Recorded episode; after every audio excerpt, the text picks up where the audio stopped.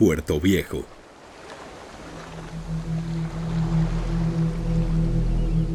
En el mes de septiembre del año de 1985, un terrible terremoto destruyó la Ciudad de México.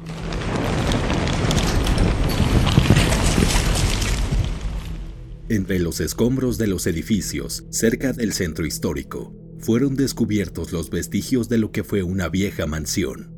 Por sus elementos arquitectónicos, los arqueólogos e historiadores lograron establecer que se trataba de una antigua casona que fue edificada alrededor del año de 1863, durante el dominio francés. Esta antigua casa se perdió en la reconstrucción de la capital mexicana. Sin embargo, poco antes de su destrucción total, los trabajadores lograron rescatar los fragmentos de un documento que se encontraba dentro de un baúl de madera podrida que tenía una inscripción en latín que decía Veritas factum est, que significa son hechos verdaderos. El documento fue debidamente analizado durante largos años y se determinó, por el estilo de redacción, que el hombre que lo escribió vivió a finales del siglo XIX, ya durante la época del porfiriato. Los fragmentos faltantes del texto no se lograron recuperar y quedaron enterrados entre los escombros, que sirvieron de cimiento para los nuevos edificios a finales del siglo XX.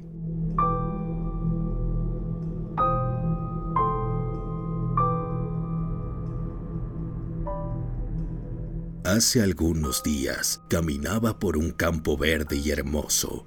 El cansancio de mis largos y sangrientos años de vida parecían amenguar entre la fragancia de las flores y el cálido sol que brillaba en lo alto del cielo azul.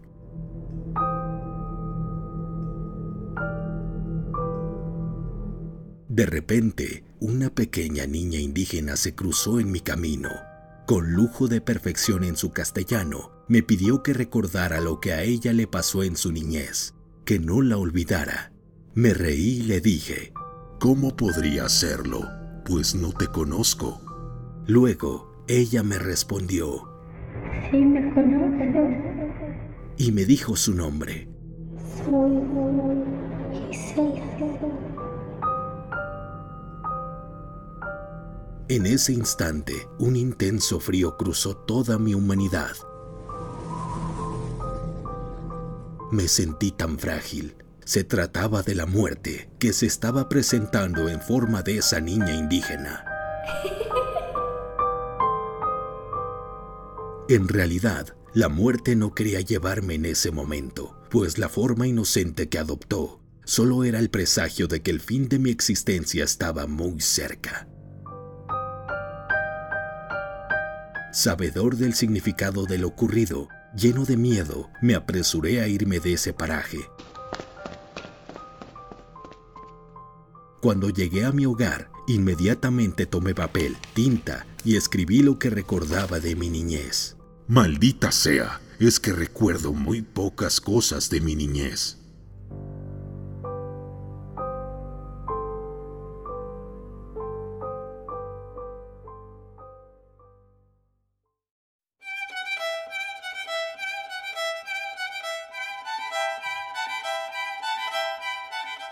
Aquel tiempo y las vivencias que tuve las registré forzadamente como irrelevantes en mi memoria. Sin embargo, hay algo que tengo tan fresco en mi mente como si hubiera sido ayer.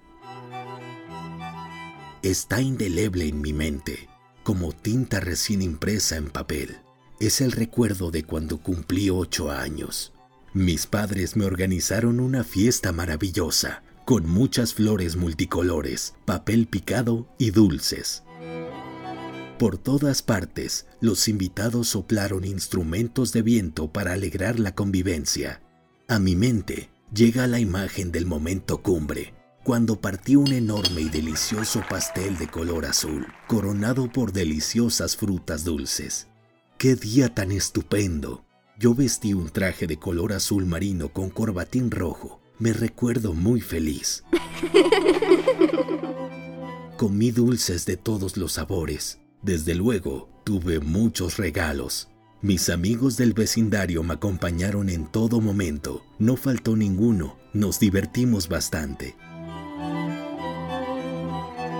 Sin lugar a dudas, fue uno de los días más felices de mi vida. Sin embargo, pocos días después, la rueda de la vida giró y mi felicidad repentinamente se esfumó. Voló como lo hacen las hojas secas de los árboles cuando se las lleva el viento en el otoño.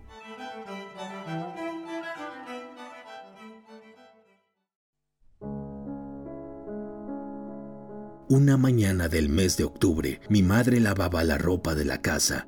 Entonces, el agua que se derramó en el suelo provocó que se resbalara y cayó de espaldas. Se golpeó fuertemente la cabeza y se desnucó. Cuando regresé del colegio católico al que asistía, simplemente me dijeron que mi mamá se había dormido para irse a ver con Dios. Con la velocidad de un relámpago, un dolor estremecedor me recorrió todo el cuerpo, hasta hacerme temblar. Entonces, mi papá me abrazó fuertemente y me acarició el cabello. Mientras tanto, yo solamente lloraba y sentí una ansiedad desbordada por ver a mi madre. Me arranqué de los brazos de mi padre y corrí a buscar el cuerpo de mi madre. Mamá, no pude llegar hasta ella. Me detuvieron otros parientes a quienes no puedo recordar por más que me esfuerzo. Ese fatídico día, recuerdo que muy temprano, como a las 8, mi mamá para desayunar me dio un vaso de espumoso chocolate y delicioso pan dulce. Luego me mandó a la escuela pero antes de irme me dibujó con su hermosa y delicada mano una cruz desde mi cabeza al pecho y me sembró su último beso en mi mejilla izquierda. No la volví a ver jamás.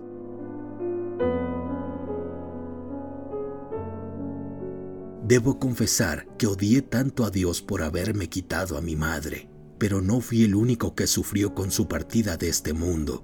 El perder a la compañera de su vida fue una herida demasiado profunda para mi padre, una lesión de la que nunca se pudo reponer. Una fría mañana del mes de enero, apenas tres meses después de fallecida mi madre, el corazón de mi papá se detuvo. No resistió más. Seguramente viajó a donde ella estaba. Se reunieron para continuar la historia de su amor eternamente. Bueno, al menos eso pensé. Así, abruptamente me quedé sin mis padres, huérfano a los ocho años. Los pocos familiares que en esa época me quedaron decidieron que lo mejor para mí era enviarme con mi abuela materna, allá al puerto viejo. Debo aclarar que a mi abuela materna no la conocí antes del deceso de mis papás, ni mucho menos aquel lugar llamado Puerto Viejo. Recuerdo que de vez en cuando, antes de dormir, mi madre solía contarme pequeñas historias sobre la gente que conoció en su infancia y de lo hermoso que era ver el sol hundirse en el horizonte. La idea de conocer el mar y el lugar en donde mi madre había vivido su niñez, debo aceptar, logró calmar el profundo dolor que me provocaba haber perdido a mis padres. Así, con la misma brusquedad con la que una erupción volcánica arrasa con todo a su paso, el destino me arrastró hasta el puerto viejo, ese lugar donde el mar besa la tierra y su agreste danza explota en una arenosa espuma de sal. Allá viví hasta que mi abuela también murió y tuve que regresar a la capital del país, donde me acogió cariñosamente el hermano de mi papá, mi tío Fernando. Pero ese tiempo que pasé en el puerto viejo, aunque poco, fue suficiente para experimentar la odisea más horrenda de la que tengo memoria. Por muchos años intenté olvidar esa etapa de mi vida, pero no lo logré. Aún ahora, con 94 años a cuestas, en el ocaso de mi existencia, recuerdo perfectamente todo lo que viví en mi infancia. Después, no supe lo que sucedió con los bienes de mi familia, pues al puerto viejo jamás regresé. Sin embargo, en mis sueños, revivo cada instante. Despierto sudando frío, con el corazón agitado y casi sin aliento. Las imágenes de aquellos horribles sucesos aún están tan frescas en mi reminiscencia como si todo hubiera pasado apenas ayer. He decidido relatar mi testimonio sobre los espantosos hechos que ocurrieron allá, en el puerto viejo, porque a mi edad, en cualquier momento me puedo topar con la muerte, y no me gustaría, no quiero que esa terrorífica experiencia me atormente por toda la eternidad. Deseo enterrarla en estas líneas para que angustien, atormenten, torturen a otros, a quienes se atrevan a leerlas.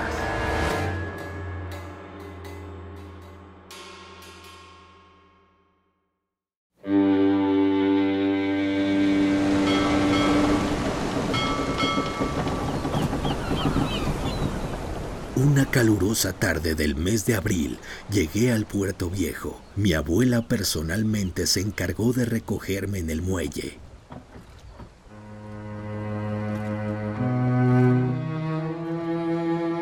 Su casa se ubicaba muy cerca de allí, a tan solo unas cuadras de distancia del malecón, sobre el callejón de los tamarindos, nombrado así por los frondosos árboles frutales que adornaban el camellón central de la empedrada calle. Cuando entré por primera vez a su casa, aquella hermosa vivienda que recuerdo con lujo de detalles, quedé boquiabierto los techos eran tan altos que su dueño bien podría entrar hasta la estancia montado en su caballo. Su escalera en forma de espiral era ancha, con una fina herrería de forja y un fino pasamano de madera de cedro en color verde oscuro. Los pisos de mármol blanco, una terraza en la planta alta y abierta a la bahía, jardines con exuberantes palmeras y exóticas plantas de ornamento.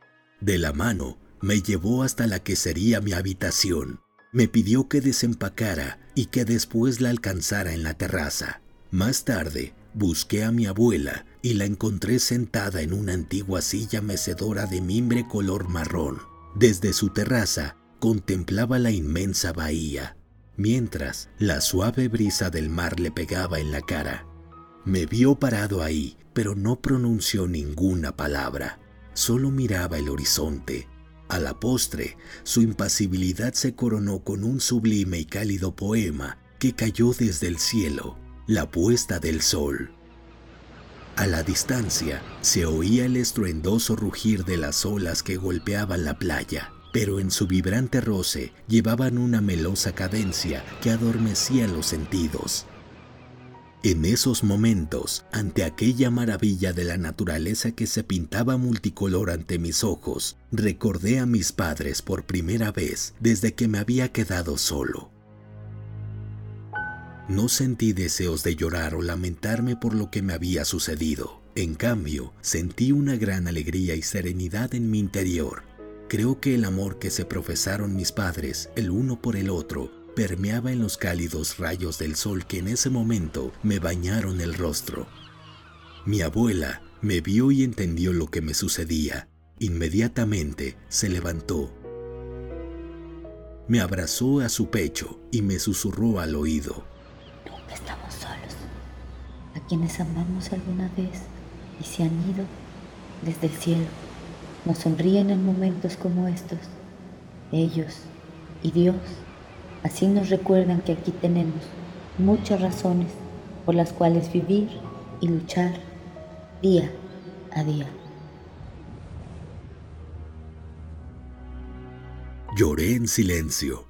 Me sentí amado y protegido por esa dulce anciana que me consolaba de una manera diferente, con dignidad y sin lástima. A partir de ese momento, volví a sonreír y a sentir deseos de vivir. A lo largo del mes siguiente, todas las tardes subí a la terraza de casa de mi abuela para presenciar ese milagro de la naturaleza, y aliviar mi ansiedad, que poco a poco se apaciguó hasta desaparecer.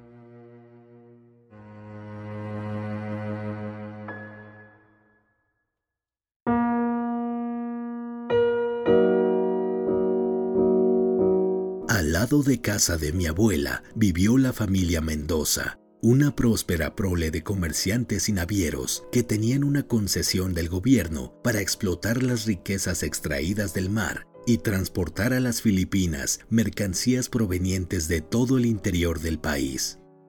Su emporio se componía de una flota de siete navíos, con sus respectivas tripulaciones y unas decenas de trabajadores en el malecón. Los Mendoza eran una familia bien ponderada en la sociedad del Puerto Viejo. Don Federico Mendoza, la cabeza de la familia, se ausentaba constantemente de su hogar y pocas veces se veía su fina estampa por el callejón de los tamarindos. Sin embargo, todos los días domingo, muy temprano, asistía a misa de siete en la Catedral de Puerto Viejo, acompañado por supuesto de su esposa y sus dos hijas, Gisela, la más pequeña de ocho años, una niña indígena que adoptaron al morir su madre, que fue su sirvienta, y Daniela, la hija mayor, quien estaba a unos cuantos días de cumplir 15 años. Al igual que todos los niños que vivimos en ese callejón, ambas salían a jugar por las tardes y nos conocíamos bien.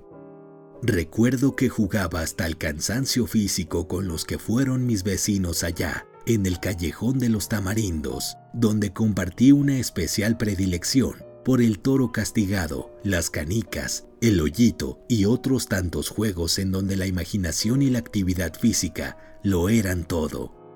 La familia Mendoza tenía un sirviente llamado Cocuma. Él tenía la tez obscura, no hablaba muy bien el español era difícil de entender lo que decía, pues había venido desde continente negro. Además, su rostro estaba muy maltratado, lleno de las cicatrices que le dejó la viruela que padeció en alguna edad temprana, y su complexión era robusta.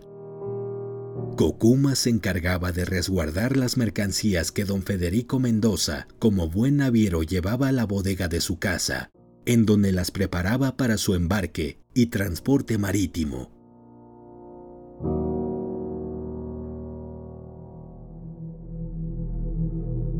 Un día, don Federico Mendoza castigó fuertemente a Cocuma porque las mercancías resguardadas en la bodega se habían perdido y no obstante que el sirviente negro trató de explicar lo sucedido, el intolerante naviero se ensañó.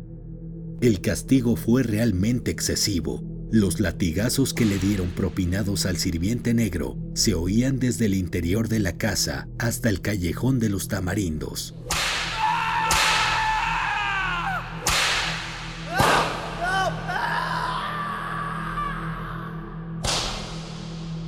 Su potente velocidad cortaba el aire y hacía que se escucharan a lo lejos los lamentos de aquel flagelado hombre ensordecían y estremecían el alma de cualquiera que los oyera.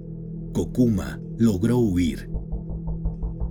Mientras escapaba de su injusto martirio, entre sangre, lamentos y lágrimas, juró vengarse de don Federico Mendoza y su familia. Ese día, el influyente comerciante instigó a las autoridades para que lo ayudaran a buscar al sirviente para aprenderlo, pero no dieron con él se perdió entre los manglares tropicales cercanos al puerto viejo.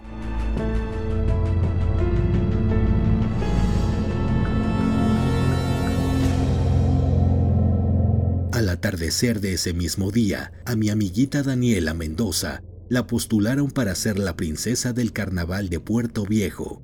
La idea de la fiesta de sus 15 años y de su coronación como princesa la tenían obsesionada a ella y a su familia.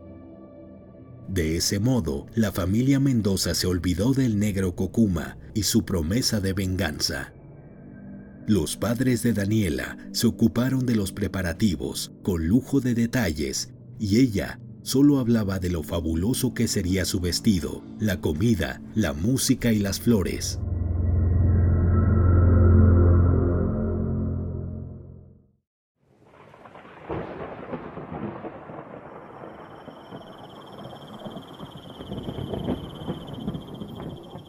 Para ese entonces, en la oscuridad de la noche, Kokuma se escondía entre los manglares tropicales,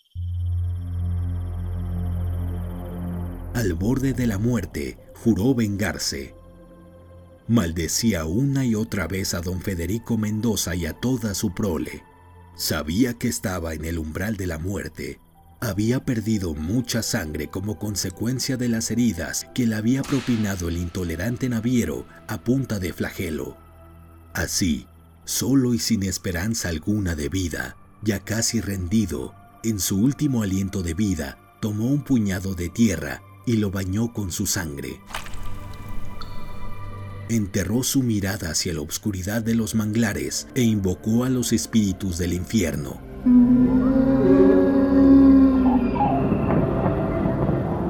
Para que lo ayudaran, a cambio ofreció pagar con su alma y con las de sus víctimas. En el infierno, Satanás lo escuchó y aceptó ayudarlo a cambio de su alma y la de sus víctimas.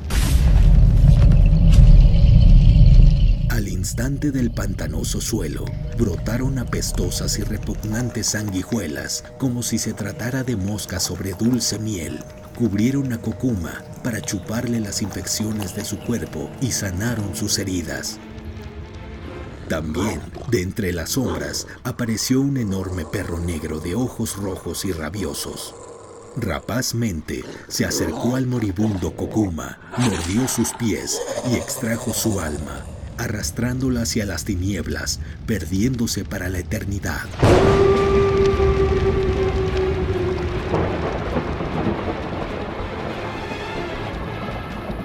Kokuma se levantó sin aliento, sin rastro de humanidad, Llevaba en su pecho el tatuaje del mal. Ya nada importaba para él. No tenía recuerdos o pensamientos. En sus ojos se reflejaba el lodo de la sangre, la malicia y el dolor que debía causar a la familia Mendoza. Se hizo fuerte como una roca en su exterior, pero en su ser interno era seco. Su alma ya había partido al infierno a pagar su deuda eterna al lado del amo del mal.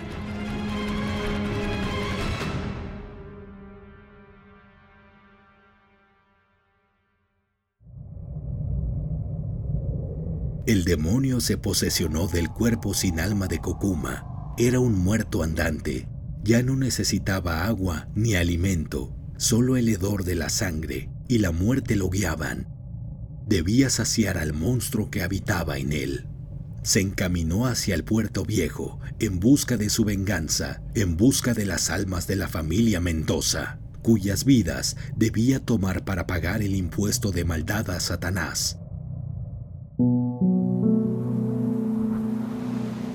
El día de la fiesta de la coronación de Daniela llegó. Ese fue un hermoso día. El cielo estaba despejado de nubes. El mar tenía un color azul turquesa que jamás se volvió a ver en el puerto viejo.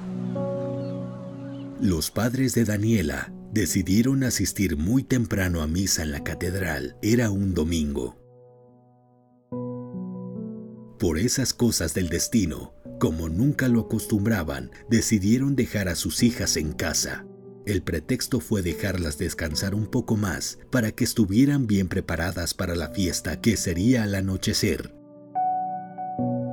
Alrededor de las 11 de la mañana, Daniela se despertó y se percató que no había nadie en su casa. Seguramente, en esos momentos se sintió abandonada y con gran desesperación por el compromiso social que representaba su fiesta. Sin dudarlo, inmediatamente se puso su vestido, las zapatillas que le habían comprado, se peinó elegantemente y se sentó en el comedor de su casa a esperar a que llegaran sus padres.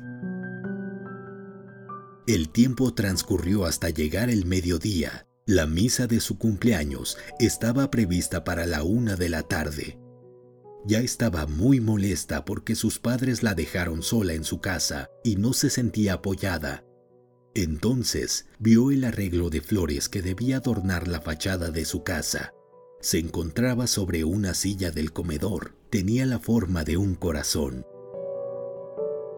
Evidentemente, nadie se ocupó de colgarlo en la fachada, así que decidió hacerlo ella misma. Fue a la bodega de su padre, buscó clavos y un martillo, sacó a la calle una escalera y se dispuso a fijar el adorno floral.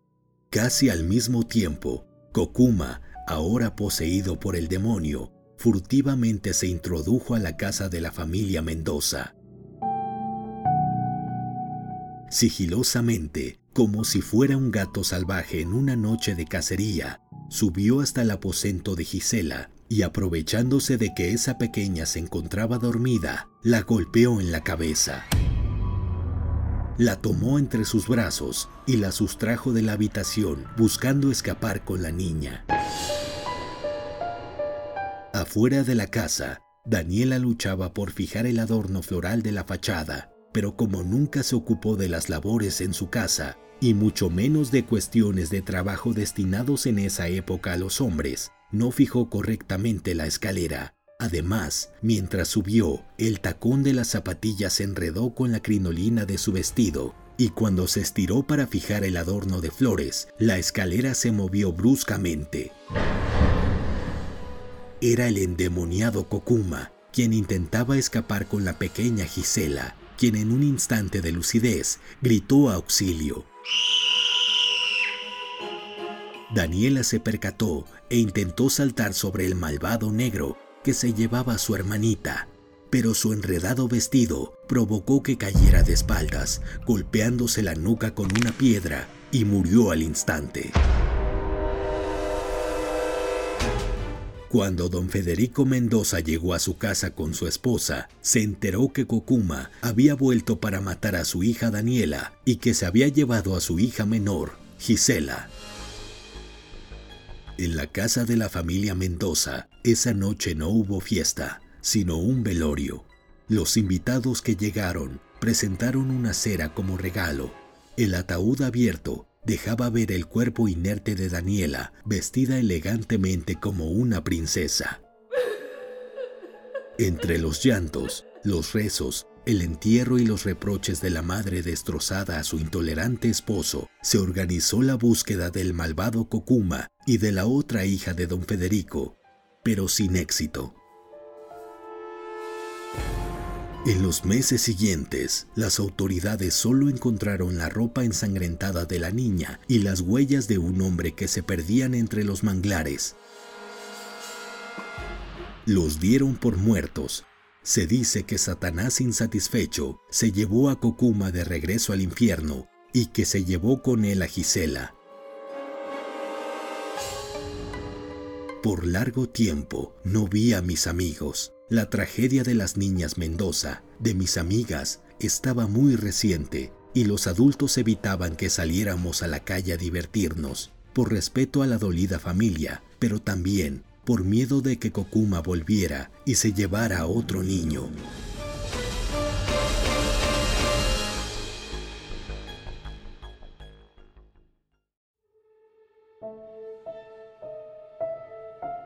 Unos pocos años después, el negocio naviero de don Federico quebró y el gobierno le revocó su concesión.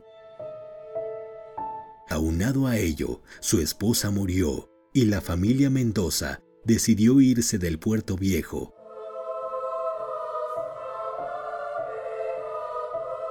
Nunca volví a saber más de ellos. Lo último que supe de los Mendoza fue que vendieron su casa a un comerciante de maíz quien en las reuniones generales de los colonos del Puerto Viejo se quejaba de que su casa estaba embrujada.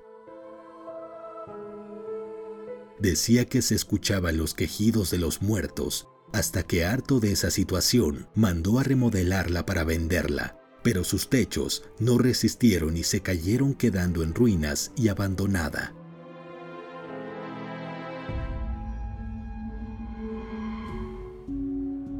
Después de eso, finalmente, un día volví a ver a mis amigos. Los fuegos infantiles ya no eran aptos para unos adolescentes y solo correr nos divertía. En una noche del mes de noviembre, para cuando terminamos de jugar, alguien tocó el tema y empezamos a recordar las aventuras que compartimos con Daniela y su pequeña hermana Gisela. Luego decidimos entrar en las ruinas de la que fue la casa de la familia Mendoza y seguir platicando. En ese instante pensamos que al estar en ese lugar y recordarlas nos acercaríamos un poco más a nuestras queridas amigas ya ausentes.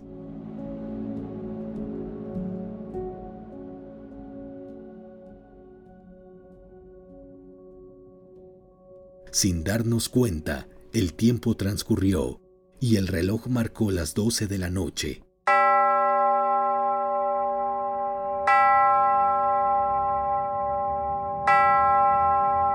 Súbitamente, un helado viento cruzó las ruinas desde el callejón.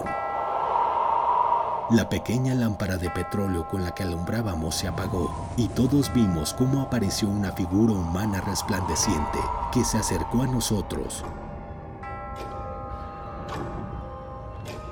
No caminaba, más bien iba flotando. Lentamente volteó a vernos con su cabello alborotado, como si una permanente ráfaga de viento le tocara el rostro y sus facciones eran cadavéricas. Estaba vestida como si fuera una princesa. Todos pudimos identificar ese espectro, sabíamos quién era. Suspendida en el aire y frente a nosotros, nos pedía que la siguiéramos. Se elevó hasta la copa de un árbol de guayabas que se encontraba en la parte central del patio trasero. Juan, quien se había enamorado de Daniela, siguió a ese fantasmagórico ente. Todos le gritábamos que regresara, pero no nos atendió. Sin dejar de mirarla, Juanito se detuvo al pie del guayabo y como un ave rapaz, el espectro se abalanzó sobre él. Una densa niebla se levantó en un instante, el espectro desapareció y mi amigo cayó muerto. Su cuerpo parecía un pescado seco. Todos gritamos llenos de horror. Mi abuela, que había salido a buscarme a la calle, lo vio todo y también cayó muerta. El corazón le dejó de latir a consecuencia de la impresión de ver cómo ese ente se llevó el alma de mi amiguito Juan. Nunca más volví a jugar o hablar con mis amigos de esa época. Tampoco conté lo sucedido esa noche, ni la tragedia de las hermanas Mendoza, ni de cómo murió mi abuela, pero en las noches, entre mis sueños, veía ese horrendo ente entrar por la ventana de mi alcoba para abalanzarse sobre mí. Podía sentir cómo se me echaba encima y me robaba el aliento.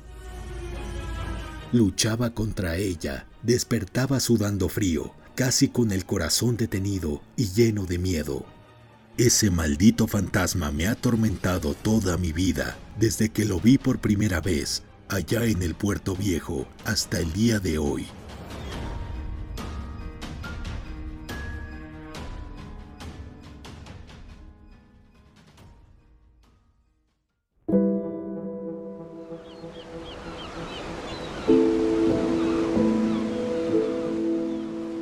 Días después, mi familia llegó para sepultar a mi abuela y me mudé a la capital del país con mi tío Fernando.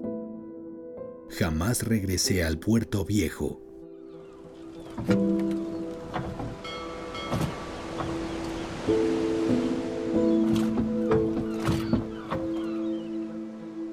Hace poco supe que allá, en Puerto Viejo, corre una leyenda sobre el espíritu maligno de una mujer que murió el día de su cumpleaños en una noche de carnaval. Desde entonces vaga por los callejones del puerto viejo, causando muerte y dolor a los hombres, hasta el día en que vuelva a ver a su hermana atormentada y se realice su fiesta de 15 años en el lugar en donde se ubicó su casa y asistan los amigos que en su vida la conocieron al escuchar esta leyenda, me di cuenta que es una versión muy distorsionada de la realidad que conocí en mi niñez, pero estoy convencido que la muerte de Juanito, mi amigo de la infancia, fue la primera de cientos de casos similares de muerte en ese lugar. No obstante, esa leyenda tiene algo de verdadero, pues aquel espectro del mal jamás atacó mujeres, lo que me hizo pensar en el hecho de que Daniela Mendoza logró ver al malvado Kokuma llevarse a su pequeña hermana, Gisela. Creo que por tal motivo, el ente solo ataca a varones, pues cree que se trata del infame Kokuma. Antes de terminar, debo confesar que la niña indígena que se me apareció la otra vez en el campo me causó mucho miedo, pues a pesar de tanto tiempo transcurrido, sí logré identificarla. Sí, era el fantasma de Gisela Mendoza. Como quiera que sea, ya tengo 94 años. La muerte me encontrará en cualquier momento. Estoy seguro que todos mis amigos de la infancia que conocieron a esas desafortunadas niñas ya han muerto, y yo no recuerdo cómo llegar al callejón de los tamarindos, donde viví durante mi infancia. Creo que ese espíritu seguirá en pena.